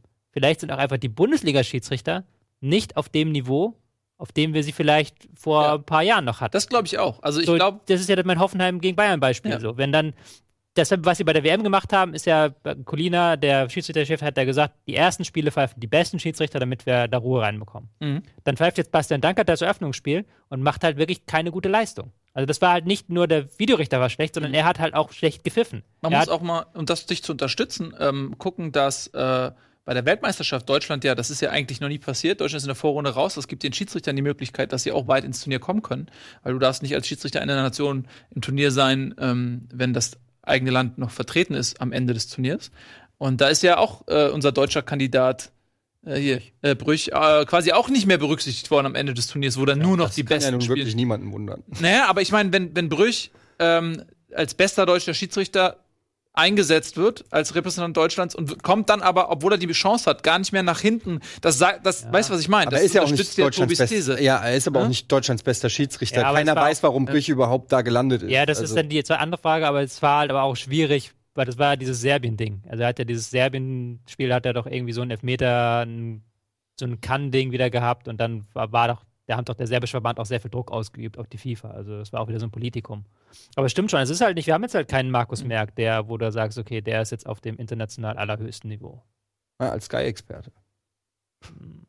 Ja, aber, naja, also ich bin da ein bisschen bei dir, Tobi. Ich, ich glaube auch, also und ich, wenn, wenn man Premier League guckt, ist ein anderer Wettbewerb, aber ich habe oft das Gefühl, dass die Schiedsrichter da einfach äh, besser sind. Dass die, ähm, keine Ahnung. Also ich, mir gefällt das einfach deutlich besser. Ich weiß nicht, ob das subjektiv ist oder so, aber ähm, mein Empfinden nach werden die Spiele dort, dort äh, deutlich besser geleitet. Und vielleicht sollte man, vielleicht ist es auch so ein deutsches Mentalitätsding, dass, dass wir oft dann, wenn wir den VR haben, auch den auf alles anwenden wollen und alles kontrollieren wollen, alles perfekt machen wollen. Vielleicht macht es Sinn, wenn man sich ein bisschen zurücknimmt und sagt, ey, dass man wirklich nur bei den wenigen entscheidenden Szenen, in, in wichtigen Situationen irgendwie eingreift. Ähm, Aber ansonsten eben dieses Gefühl, dass immer, dass immer noch dieses Netz da ist. Ich entscheide was, aber im Zweifel gucke ich noch mal nach oder werde über, überstimmt. Das ist ja auch für die Schiedsrichter, auch für die Linienrichter. Wie oft passiert das? Das ist, das ist ja auch für mich, finde ich, auch so absurd bei Abseits, dass die bei knappen Entscheidungen, die, die, wenn die sagen, okay, ich entscheide mich Abseits zu geben und es ist, und es ist kein Abseits, dann kann der VAR nicht mehr eingreifen. Wenn die aber sagen, okay, ich lasse die Fahne unten, weil im Zweifel greift der VAR ein, ähm, das, das, wie, wie soll das funktionieren? Also, wie, wie oft hatten wir auch Situationen, wo sich herausgestellt hat, es war kein Abseits und dadurch ist eine große Torchance irgendwie weggepfiffen worden. Ich finde das irgendwie, da fehlt irgendwie die Balance. So, wir müssen ein bisschen äh, Werbung machen. Freuen uns auf diese Werbung. Gleich sind wir zurück, dann geht's natürlich weiter. Wir reden hier noch über den ersten Spieltag, über seine Skandale und Geschichten. Äh, und äh, ganz am Ende der Sendung haben wir auch mit Stefan unseren äh, Communio-Gewinner der letzten Saison zu Gast. Wir sehen uns gleich.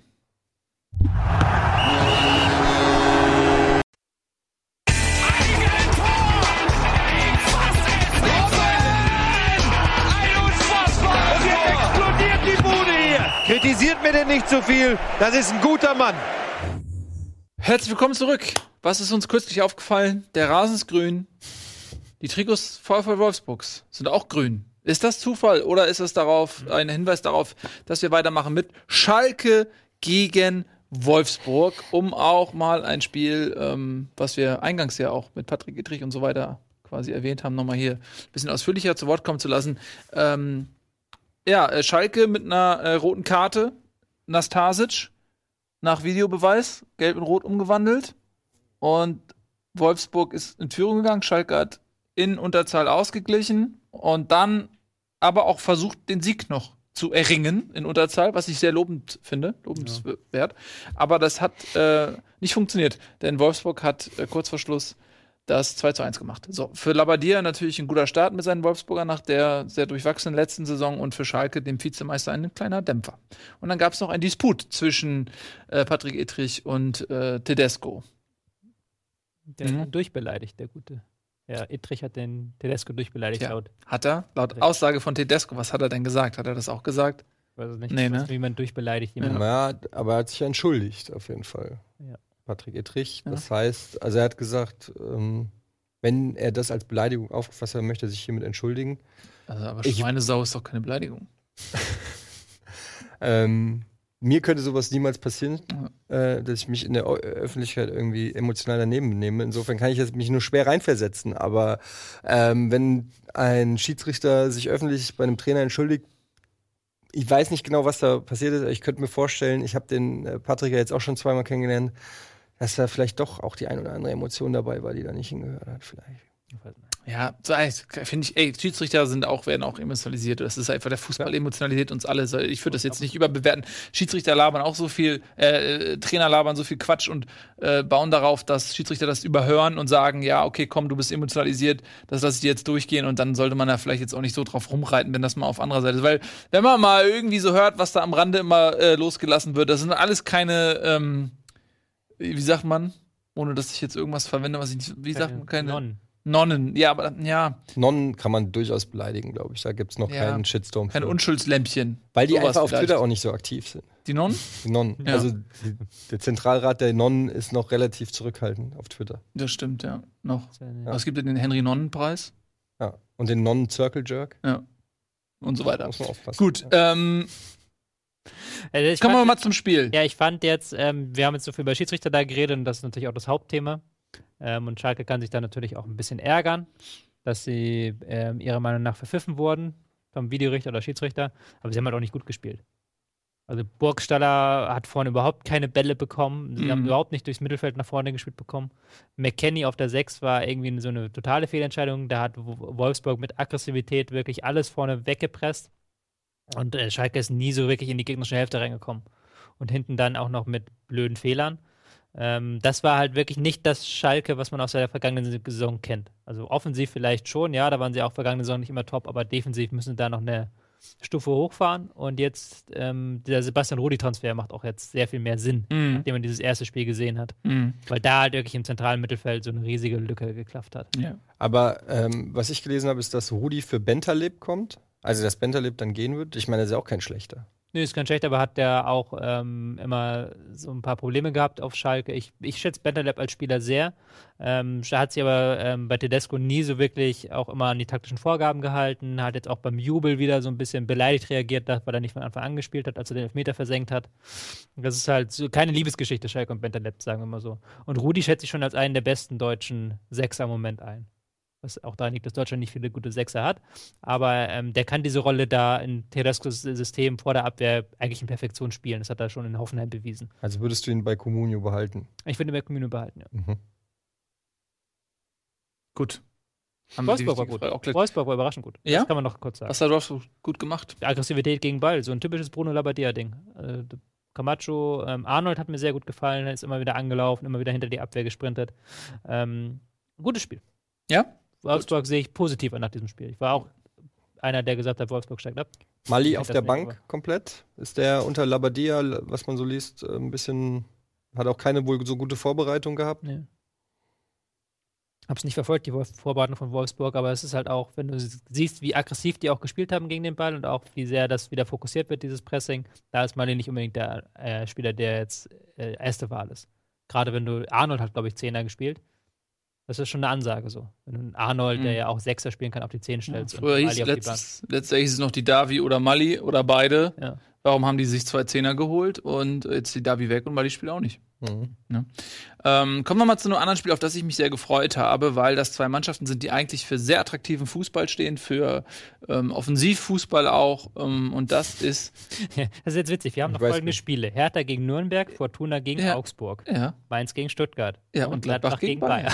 genau. so. Und damit fangen wir jetzt an, weil ähm, ja, Bayer Leverkusen war für mich letzte Saison eine der Mannschaften, die mir am meisten Spaß gemacht haben. Äh, eine junge, hungrige Bande, viel, viel Talent, auch einen neuen Trainer, der, der sehr ehrgeizig ist, zu beweisen, dass er auf höchster Ebene funktionieren kann mit Heiko Herrlich. Ähm, und dann hast du halt Gladbach, die letztes Jahr keine gute Saison hatten, die aber trotzdem immer noch einen sehr, sehr talentierten Kader haben, gerade in der Offensive, ähm, die jetzt, ähm, wie heißt er, The Player? Ja. Player? Player. Player. Player of the Year. Ähm, einen neuen Stürmer und natürlich Raphael, auch einen, einen äh, Torgen Hazard ist noch dabei. Äh, Stindl ist immer noch verletzt, kommt aber auch bald zurück. Und ähm, deswegen habe ich mich auf dieses Spiel am ersten Spieltag mit am meisten gefreut. Ähm, und Gladbach hat das sehr gut gemacht. Und am Ende 2 zu 0 gewonnen. Inwiefern war das ein anderes Gladbach im Vergleich zum, zum letzten Jahr? Der Gladbach hat ja irgendwie so alle getrollt, so ein bisschen. Das haben so den Troll-Move gemacht kaufen äh, für was 25 Millionen oder wie viel Player gekostet, der war doch relativ teuer, kaufen mhm. so einen Stoßstürmer und sagen, wir wollen jetzt wieder mit Stoßstürmern 4-3-3 spielen, wir wollen jetzt eine andere Spielanlage haben. Mhm. Erstes Spiel, Player sitzt auf der Bank, sie spielen mit Raphael im Sturm. äh, ganz andere Spielanlage plötzlich. Ähm, aber ich fand trotzdem, dass Leverkusen es gut gemacht hat. Also Leverkusen hatte viel Pech gehabt. Die hatten in der ersten Halbzeit eigentlich bessere Chancen. Äh, da war Gladbach noch ein bisschen zu passiv, haben dann Leverkusen eingeladen und wenn du halt mit Julian Brandt und Liam Bailey, wenn die im 1 gegen 1 gehen im letzten Drittel, hast du schon verloren. Ja. Und da hätte, da hätte Leverkusen das Ding eigentlich in Führung bringen können. Haben Latte getroffen statt Tor und äh, Volland hätte auch hätte einfach nur einschieben müssen ins leere Tor, schießt den Gegner an. Also das war typisch Leverkusen. Und dann hat Gladbach in der zweiten Halbzeit gezeigt, okay, okay, wir können doch mehr, als wir äh, angeboten haben. Also neues Spielsystem, 4-3-3-Spielsystem. Ähm, Hofmann hat mir sehr gut gefallen in dieser neuen Rolle im zentralen Mittelfeld. Überhaupt das Mittelfeld mit Hofmann, Strobel, Neuhaus klingt jetzt nicht gerade nach Weltklasse-Fußball, aber die haben alle sehr solide gespielt. Alle gerade gegen den Ball sehr, ähm, sehr viel gearbeitet. Und das hat dann gereicht gegen Leverkusen. Typisches Ding, erste Halbzeit Leverkusen macht die Chancen nicht, zweite Halbzeit Gladbach dreht auf, 2-0, zack. zack. Danke und nach Hause. Ja. Gut. Dann haben wir jetzt vielleicht Spiele, sagen wir mal, die vom Klang der beteiligten Parteien nicht unbedingt das große Feuerwerk versprechen, aber es ist auch der Auftritt zweier Neulinge, nämlich Hertha ähm, gegen Nürnberg. Nürnberg erstes Spiel nach dem Aufstieg und wir haben auch noch Fortuna gegen Augsburg, äh, der erste Auftritt, das erste Heimspiel auch von Düsseldorf. Beide verloren. Fangen wir mal an mit dem Hertha-Spiel. Da hast du ja auch schon ein, zwei Sachen, glaube ich, auf Twitter zugesagt, ne? Ja, das war das war nicht so schön. Komisch, ich hatte hohe Erwartungen. Mhm. In mir ist was gestorben während des Spiels. Ja, aber also Hertha offensichtlich unter Dardai hat einen gewissen Stil manifestiert, ja. der nicht dafür steht, dass man als ähm, Betrachter viel Spaß empfindet. Ja, ich finde das immer witzig, wenn ähm, dann äh, in der, wenn es dann heißt, Bundesliga hat eine Krise so, vielleicht hat sie eine Krise, so Zuschauer gehen nicht mehr ins Stadion. Und dann kommt immer so die, so in Berlin, das Berliner Stadion ist nur halb voll, der Zuschauerschnitt geht um 10.000 runter. Werde ich, ich, Berliner werden mich sowieso, hassen mich ja sowieso, aber da gehst du ja auch nicht freiwillig hin.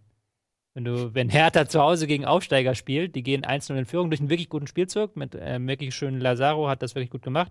Nürnberg hat da Lehrgeld bezahlt. In der zweiten Halbzeit machen die einfach nichts mehr. Es waren fast 53.000 Leute im Stadion. Ja, es waren 53.000 und die, die spielen gegen Aufsteiger zu Hause und verwalten eine 1-0-Führung so und spielen dann äh, ungelogen äh, 14 Pässe am Stück nach hinten oder zur Seite. So. Und dann denkst du dir, okay, was, was mache ich hier? Was, was habe ich mit meinem Leben gemacht, dass ich an diesen Punkt gekommen dass ich das immer 90 Minuten angucke?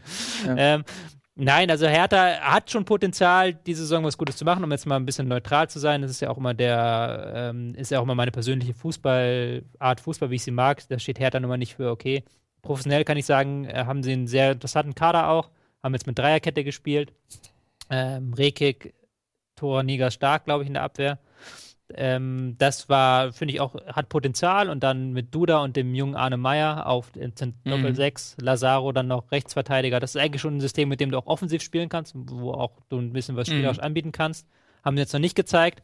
Hatten dann halt das große Glück, dass Nürnberg halt wirklich noch nicht angekommen ist in der ersten Liga. Ja. Also hatten große Probleme, das Spiel zu gestalten. Ähm, hatten auf den Flügeln sehr wenig äh, angeboten. Kobe kam, ich glaube, Kobe heißt er, ähm, der Japaner kam von, äh, von der linken Seite, hat sich da nicht so ganz wohl gefühlt, ist dann häufig ins Zentrum gegangen, was dann aber auch nicht so wirklich vom Außenverteidiger aufgefangen wurde. Also da müssen sie noch ein bisschen dran feilen. Aber es, äh, grundsätzlich, die Spielanlage sah okay aus, aber war jetzt halt gute Spiel bei Hertha auswärts erstes Spiel und muss dann irgendwie 58% Ballbesitz schultern, das Spiel gestalten. Pff, schwierig. Ja, ähm, und auch Fortuna musste, musste Lehrgeld zahlen, hatte ein Heimspiel mit Augsburg jetzt auch einen Gegner, äh, wo man sagt, okay, das ist zum Auftakt jetzt nicht gerade ähm, Europa, sage ich mal. Mhm. Trotzdem ging das in die Hose. Woran lag das?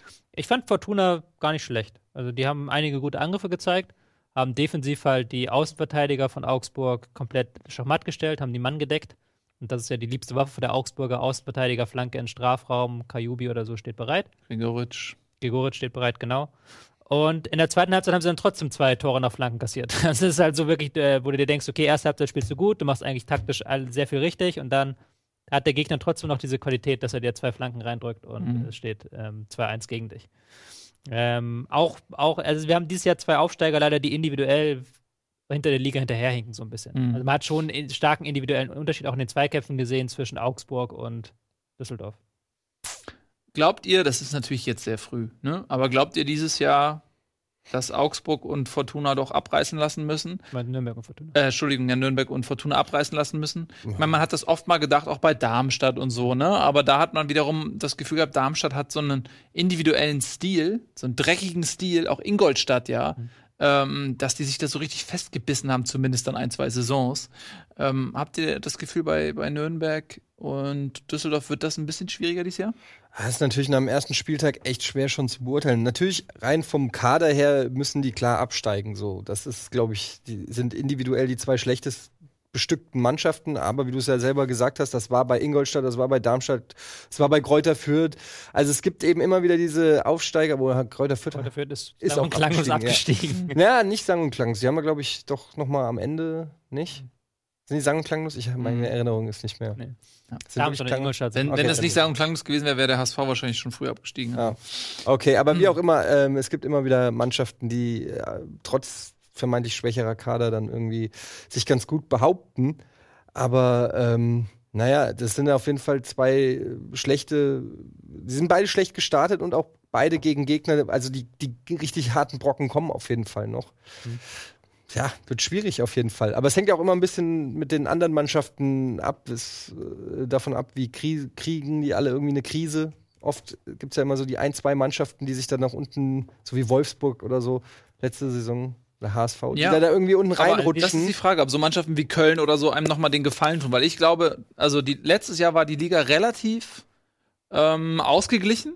So hat, also, das heißt, also man hat ja auch gesehen, es kon konnten dann äh, viele Leute noch unten reinrutschen, aber natürlich haben Köln und der HSV der Liga einen Gefallen getan, indem sie wirklich ähm, nicht gut performt haben. Gerade Köln mit dieser unsäglichen Hinrunde äh, hätte ja eigentlich mh, wenn sie normal gespielt hätten, sich da aus der Abstiegszone auch so entfernen können sogar. Mhm. Ähm, HSV müssen wir, glaube ich, nicht mehr viel zu sagen. Und ich habe so ein bisschen das Gefühl, dass dies Jahr wieder ähnlich wie es früher auch war mit, mit Darmstadt, Ingolstadt, Fürth, mit solchen Mannschaften, die sozusagen so die designierten Absteiger sind, äh, wo man sagt, okay, wenn die das schaffen, ist das eine echte Überraschung. Ähm, und ich glaube, dass, dass diese beiden Mannschaften würden mich überraschen, wenn sie nicht bis zum Schluss ähm, gegen den Abstieg kämpfen. Ja, das, die, diese, dieser, durch diese ganzen Premier League-Transfers, aber auch das Geld, was jetzt da so im Umlauf ist, ist auch dieser Abstand zur ersten und zweiten Liga so ein bisschen größer geworden. Mhm. Ich meine, selbst ein Mainz verkauft einen Diallo für fast 30 Mainz Millionen. hätte noch mehr verkaufen können. Ne? Den Ja. Muto ja noch verkauft, auch zweistellig, meine Ja. ich. Und dann hatten sie noch für Gilbert Ja. ein richtig gutes Angebot. Genau. Aber die, hat- der die haben halt, können halt einfach dann plötzlich einen 10-Millionen-Transfer stemmen. Oder auch die Eintracht, Ja. die das vor Jahren nicht konnte. Oder auch Werder Bremen, die jetzt plötzlich für 10 Millionen einkaufen, obwohl sie seit Jahren nicht mehr europäisch gespielt haben. Und ich glaube, der Rekord, der größte Transfer von Nürnberg wird 2 Millionen oder sowas. Und die müssen halt trotzdem immer noch sparen. Und auch Fortuna hat, glaube ich, niemanden über 5 Millionen verpflichtet. Mhm. Äh, das ist schon ein riesiger Unterschied, auch äh, schon zwischen Augsburg, die ja auch jetzt nicht gerade für die große Fußballwelt stehen. Die haben, glaube ich, ein Etat von 40 Millionen für die Mannschaft, lass mich nicht lügen. Und dann hast du mit Fortuna, die dann über um die 20 Millionen liegen. Das ist ja schon die do doppelt so viel äh, an Kaderwert einfach. Mhm. Ja, das ist schon. Und Fortuna auch, und Nürnberg die- sind ja eigentlich auch Traditionsvereine. Ich glaube auch einfach, dass die Schere zwischen erster und zweiter Liga immer, immer krasser wird. Also je länger du in der zweiten Liga bist, desto schwerer wird es, das aufzuholen. Was siehst du in Nürn Nürnberg, die ja ganz starke finanzielle Probleme immer noch haben. Und es ist ja trotzdem, aber es ist ja eigentlich ein großer Club und mit einer Ja, großen genau. Fan. Aber einfach dadurch, dass sie jetzt fünf Jahre, dass sie jetzt drei Jahre mehr zweite Liga gespielt haben, als sie wollten, so, haben sie halt massiv Geld verschenkt.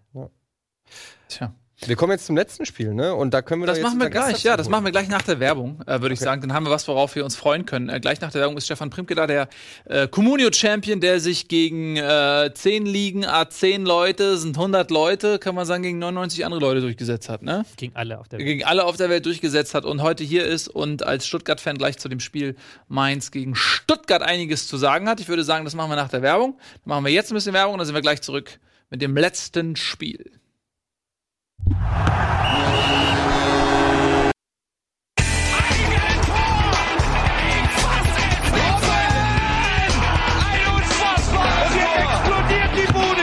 Kritisiert mir denn nicht zu viel. Das ist ein guter Mann. Schön, dass ihr wieder da seid. Bei uns jetzt der Stefan. Schön, dass du da bist, Stefan. Stefan Dankeschön. Aus Frankfurt ehemals, Stuttgart ehemals. Nee, deine Freundin kommt aus Berlin. Ja. So. Aus, in allen gemerkt, Großstädten ja. irgendwie vernetzt. Ähm, und äh, du bist, ähm, ja, wohnst jetzt in Frankfurt, sorry. Hm, Und Danke, ja, sehe ich aus. ja, äh, du bist aber am Herzen Stuttgarter geblieben und du bist hier, weil du äh, dich durchgesetzt hast gegen. Das, der fliegt nur so vorbei. Der, Du warst noch nie in Frankfurt. natürlich war ich Ja, am. Hauptbahnhof mal oder am, Am Flughafen. Flughafen war ich und am Hauptbahnhof, ja. So. Und äh, genau, und du hast dich durchgesetzt gegen wirklich 99 andere Leute. Du warst in einer Kommunio mit ähm, neun anderen Spielern, das war, Mhm. ich glaube, 10 A10. Genau, ja. Äh, wie hast du das gemacht? Was ist dein ähm, Geheimnis? Stabile Defensive. Ja? Letztes Jahr, ne? Ja, genau. Letztes Ja. Jahr hat es ja extrem viele Punkte gebracht. Und vom Marktwert war das halt schon gut. Da konnte man schon vier gute Innenverteidiger hinten eigentlich hinstellen.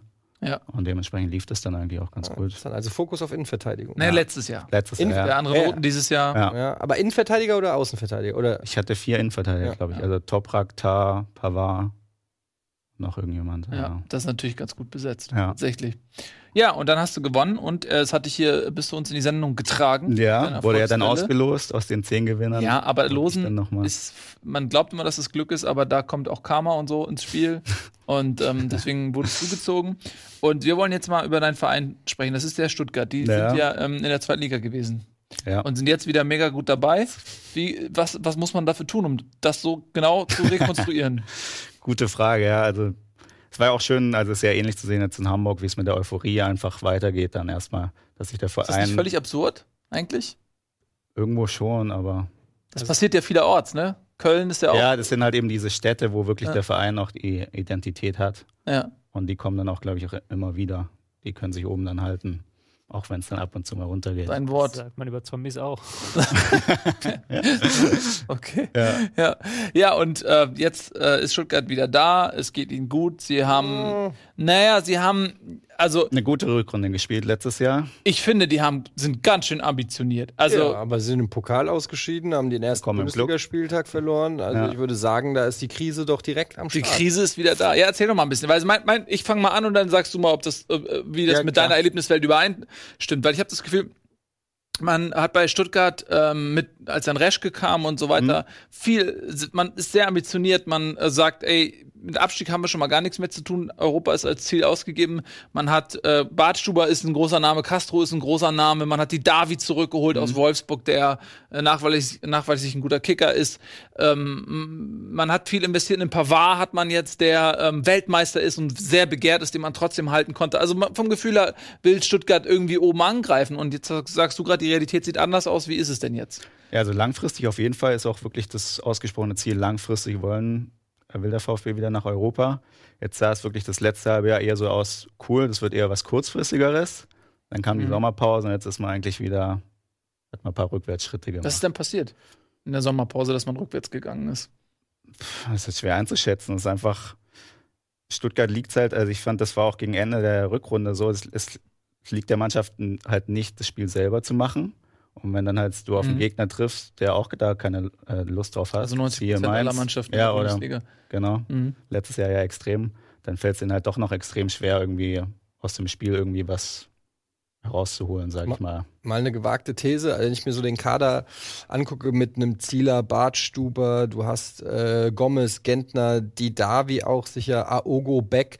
Das sind alles natürlich äh, Bundesliganamen, die man kennt. Ja. Ähm, als Aufstiegsmannschaft sicherlich auch Verständnis, dass man sich ein bisschen Erfahrung ins Team holen will. Mhm. Aber es klingt jetzt für mich schon auch so ein bisschen wie so ein All-Star-Team an, an Has-Beens, um es jetzt mal ganz böse Ja, ja. zu formulieren, die alle schon so ein bisschen über ihren Zenit drüber sind. Natürlich äh, ein Castro eigentlich vom Potenzial richtig gut, aber hat die letzten zwei Jahre auch nicht mehr die Leistung ge gezeigt, die ihn letztendlich äh, für den BVB interessant gemacht haben. Äh, das gleiche bei, äh, bei Gomez, ähm, der jetzt zwar eigentlich eine ganz gute Saison gespielt hat in Stuttgart, aber davor in Wolfsburg auch nicht überzeugen konnte. Also, was ich damit sagen will, ist, es fehlt mir so aus, aus Sicht, der wirklich nicht drinne steckt, fehlt mir so ein bisschen diese, ähm, ja, so ein paar Investitionen, wo ich sage, okay, das geht in Richtung Zukunft, weil in, das sind ja auch viele Positionen, die, die, die werden nicht mehr besser und die werdet ihr auch nicht mit Gewinn verkaufen. Ja, ge- gebe ich dir an sich recht, aber durchaus im Sommer gab es dann schon zwei, drei Transfers, die eben darauf hinzielen. Also, und das finde ich an der Mannschaft jetzt eigentlich auch das Interessante, dass eben dieser Mix von alt, neu eigentlich jetzt da aufgebaut wird. Dass eben ein Bartstuber neben dem Pavard noch spielt oder jetzt rechts außen der Maffeo noch dazu kam und die haben jetzt wirklich, ich glaube, alle drei sind 20 Jahre alt, da haben sie sich verstärkt mit eben Maffeo auf rechter Abwehrseite, Sosa noch eben offensive Außenverteidiger Hier sieht man es auch. und eben Gonzales vorne im, im Sturm und da hat man echt immer 8, 9 Millionen in die Hand genommen für 20-jährige No-Names, sage ich mal, jetzt für den normalen Bundesliga-Fan. Ähm, aber die werden da aufgebaut, eben neben den gestandenen Spielern. Und ich finde, ich war jetzt in Mainz auch im Stadion und ich finde, da hat man auch gesehen, da war eben Doppelspitze Gomez, Gonzales, eben alt eingesessen, junger, frischer Mann mit 20 da aus Argentinien gekommen. Und man hat schon gesehen, wie der Gomez ihm da schon zurechtweist. Jetzt kam leider dazu, dass Gomez wirklich kein gutes Spiel gemacht hat. Mhm. Aber an sich hat man da schon gesehen, der kann da schon auch profitieren, weil Gomez ist ja schon eher ein inte- intelligenter ähm, Stürmertyp. Ähm, und das fand ich eigentlich sehr vielversprechend, dass eben jetzt dieser Mix da, wie du gesagt hast, es gibt durchaus gestandene, ältere Bundesligaspieler, aber dass eben die jungen Frischen jetzt dann doch mal wieder dazukamen. Mhm. Und woran ist es jetzt gescheitert gegen Mainz? Ich habe es leider Es nicht war, sehen können. ja, Okay. es war halt wirklich so ein Spiel, wie gesagt, beide Mannschaften wollten das Spiel nicht machen. Es Mhm. war, glaube ich, dann dementsprechend auch 50-50 Ballbesitz irgendwo. Ähm, 4-4-2 beide auch, haben sich extrem neutralisiert und ja, Und Mainz macht das Tor dann. Ja. Mainz macht das Tor, genau. Die Im Großen Derby und Ganzen war das eigentlich auch okay, muss ich Mhm. sagen. Also Stuttgart hat die ersten 10, 15 Minuten will ich da mal ausklammern. Ähm, da gab es eben die schnellen Umschaltmomente, da gab es auch mal sogar eine Kombination, die dann Gentner irgendwann letztendlich da vorbeigehauen hat. Aber es war wirklich so, oh ja, die spielen ja ganz gut. Und Mhm. nach 15 Minuten kam dann wieder gar nichts. Und es war echt nur noch maximal Stückwerk und Mhm. war auch eigentlich, also eigentlich mussten einen Punkt mitnehmen, weil beide, sage ich mal, spielerisch jetzt nicht so gut waren, aber über das 1-0 kann man sich jetzt eigentlich auch nicht beschweren. Ist Stuttgart dann nicht auch irgendwie so ein Opfer der starken Rückrunde? Weil so. Letzten Jahr war Stuttgart halt der Aufsteiger und ist dann nach Mainz gereist und haben dann auch keine gute Hinrunde gespielt. Und jetzt reisen nach Mainz. Mainz denkt sich wahrscheinlich, okay, wenn das Ding 0-0 ausgeht, ist das für uns auch ein Erfolg. Mhm. Schon eher, ja. Und ähm, wie sicher siehst du den Trainer im, im Sattel sitzen? Ich weiß, als er kam, war keiner groß Freund. Dann hat Ja. er aber wirklich Stuttgart ähm, sehr gut übernommen und auch Erfolge erzielt. Glaube ich, hat dann auch so ein bisschen die Gunst der Fans dadurch Ergebnisse gewonnen. Mhm. Wenn jetzt aber, ich weiß nicht, gegen wen sie jetzt nächste Woche. Gegen Äh, Bayern eben am Samstag. Ja, wird es wahrscheinlich auch Und- wieder eine Niederlage geben. Ja, und danach geht's dann eben auswärts in Freiburg, was eben halt nicht leicht ist, und zu Hause gegen Düsseldorf, wo du dann auch wieder Spiel machen musst. Und wenn da Mhm. keine Ergebnisse kommen, also man hat schon gemerkt, das war jetzt, sag ich mal, von Fansicht war es noch so okay. DFB-Pokal gegen Rostock raus, kennt man, sag ich mal. Ähm, und jetzt eben halt kein gelungener Start in Mainz, das war noch so okay, aber es muss schon mehr kommen. Also sie sind, sag ich mal, jetzt noch nicht irgendwie angepisst, sage ich jetzt mal, doof gesagt. Oh. Ähm, aber wenn es jetzt die nächsten Wochen wieder nicht läuft, kann es relativ dachte, schnell Er holt einen umschwenken. Punkt gegen die Bayern. Bam, da ist es. Jetzt habe ich es gesagt. Soll ich eigentlich als Zeitreisender nicht machen. Aber ab und zu nehme ich mir auch mal das Recht raus. Ja. Und drop so ein Ding und sag, ihr holt Ja. einen Punkt. Ja. Sorry. Besonders nachdem du das 4-1 in München zum, am 34. Spieltag relativ nicht wertgeschätzt hattest. Habe ich nicht leider. so wertgeschätzt. Es war ja. eher mehr emotional gegen Ja. die Bayern als für Stuttgart. Aber wir haben uns ja äh, entsprechend gerecht, sage ich mal. Für Stuttgart jetzt nicht unbedingt, aber ja, an den Bayern, ja. Ich habe noch eine Frage zu Didavi. Ähm, wieso hat er nicht von Anfang an gespielt? Er ist, als er reingekommen ist, also man hat das Gefühl, er ist gar nicht so richtig sein, so, ein- so ein Platz für ihn Hast du den bei in der Kommunen? Mannschaft. Als wenn das jemals irgendwie ähm, beeinflusst hätte, nach welchen Spielern ich punktuell mir Informationen von Experten in dieser Sendung einhole. Ich gucke ganz kurz. Ähm, eventuell habe ich ihn, aber das ist dann Zufall. Aber der ist dann eingewechselt worden, hat dann musste auf, die, auf den rechten Flügel dann irgendwie ausweichen. Ähm, ich hatte das Gefühl, es ist gar nicht so richtiger Platz für ihn in der Mannschaft. Ging mir auch so. Also gerade eben, weil Stuttgart nach wie vor das 4-4-2 spielen will anscheinend und Mhm. eben da die ersten 60, 70 Minuten eben mit Gomez González vorne wirklich zwei ähm, Stürmer standen. Ähm, war es dann mit die Davi war dann so ein bisschen zwischen den Räumen, aber irgendwie auch ein bisschen verloren, hatte ich den Eindruck. Also da würde man sich schon wünschen, dass er irgendwie besser eingebunden werden könnte. Weil, also ich persönlich halte noch extrem viel von ihm, ähm, weil es eben auch ein Spieler ist, der mal diesen kreativen Unterschied ausmachen kann Paul- gegen einen, ja, das auch. Oder mit einem Schuss aus der zweiten Reihe, wie auch immer. Ähm, jetzt gegen Mainz war es wirklich eher schwierig, weil eben dieses 4-4-2, daran haben sie dann nicht viel geändert und dann, ja, Bin gespannt. da. Die haben ja eigentlich aber auch ein paar neue Varianten eintrainiert, habe ich zumindest gelesen vor der Saison. Ja. Eine Dreierkette 4-3-3 oder sowas. Ich meine, das ja, war ja eben so, jeder zweite Bundesliga-Verein hat man ja lesen können, wir wollen kreativ werden, wir Ja. wollen flexibler werden, Mhm. wir haben jetzt taktisch das, das, das drauf. Und ja, was letztendlich sieht man bis jetzt, sage ich mal, gerade eben so Berlin, Nürnberg, Stuttgart, Mainz, relativ ähnlich wie zur letzten Saison. Wo hat. Stuttgart eigentlich die Kohle her? Also so ein Maffeo oder überhaupt generell diese, ein Castro, ähm, da sind ja schon ein paar namhafte Spieler, die auch alle ein ordentliches Gehalt beziehen. Ja. Ähm, das würde mich mal interessieren für jemanden, der, für eine Mannschaft, die gerade abgestiegen ist. Ja, es kam ja zur Ausgliederung währenddessen. Dass es aus der EV eine AG wurde. Mhm. Ein gewiss, gewisser Autobauer aus dem Umland noch eingestiegen ist. Mhm. Andere, Saab. andere geben mir Geld für Mercedes-Benz aus. Mercedes-Benz gibt das Geld für VfB Stuttgart aus. Also, Aber sie suchen ja jetzt auch noch einen weiteren Sponsor. Aber der Genau, das eig weiter- eigentlich war eben Aber der hat zweite Autobauer Stuttgart angedacht für den Jugendbereich. Hm. Den das da heißt jetzt so ein. System wie in Leverkusen, oder wie muss man sich das Wie vorstellen? beim HSV, ja.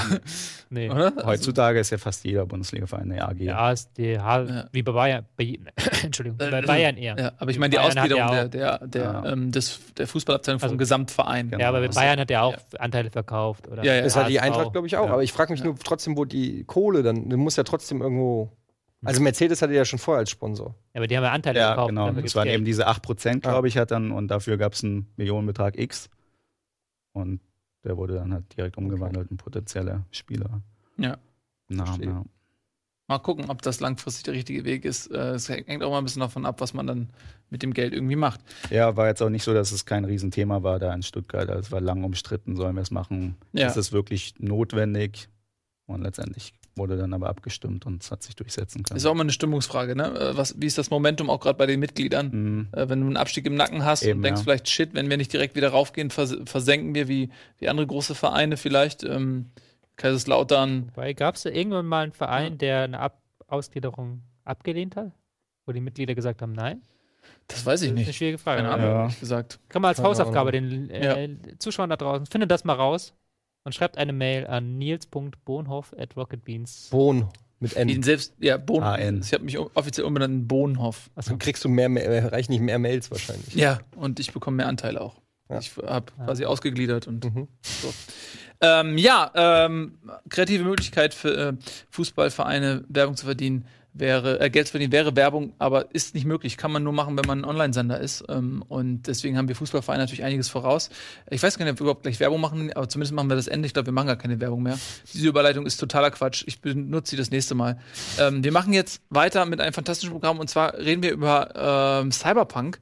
Das ist ähm, der neue Titel von den Witcher-Machern, den äh, wir alle mehr oder weniger ausführlich präsentiert bekommen haben auf der Gamescom. Da wird drüber gequatscht. Weißt du, wer dabei ist alles?